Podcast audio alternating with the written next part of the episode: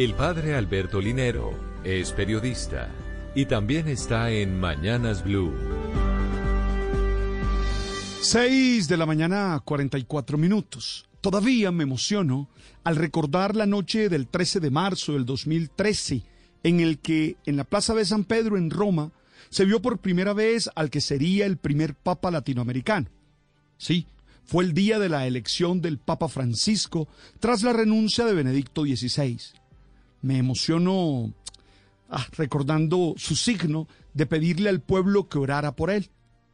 Porque este, más una cantidad de pequeños signos, han marcado su ministerio petrino. Sin embargo, sus sueños de reestructuración no han podido realizarse plenamente. El cardenal Madariaga de Honduras, amigo del Papa, ha dicho que en la curia hay una huelga de brazos caídos frente al documento oficial que respalda la reforma. Esto es, se dice que hay quienes están haciendo todo lo posible para que ésta no se lleve a cabo. En este ambiente en el que se vive hoy en el Vaticano, se corre el rumor de una posible renuncia del Papa Francisco, pero sobre todo se pone el foco en su situación de salud. Recordemos que al llegar a la Santa Sede, este lo hizo sin un pulmón, lo cual se creía que sería un problema, pero la verdad, no.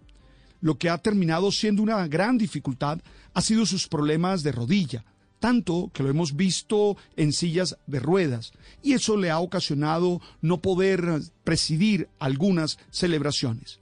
Los rumores sobre dicha renuncia crecen aún más por el hecho de que el próximo 27 de agosto se llevará a cabo el consistorio convocado por el Papa, en el que serán creados 21 nuevos cardenales, de los cuales en su mayoría podrían ser sucesores porque también son electores.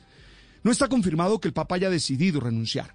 Lo cierto es que de hacerlo sería una situación inédita, ya que habrían tres papas, dos eméritos. Sin embargo, también creo que se debe velar por la salud y el bienestar de quien aún con su avanzada edad sigue sirviendo a la comunidad, sigue siendo un referente de un gran liderazgo espiritual y sigue mostrándonos que servir es la razón de ser de la vida de un creyente.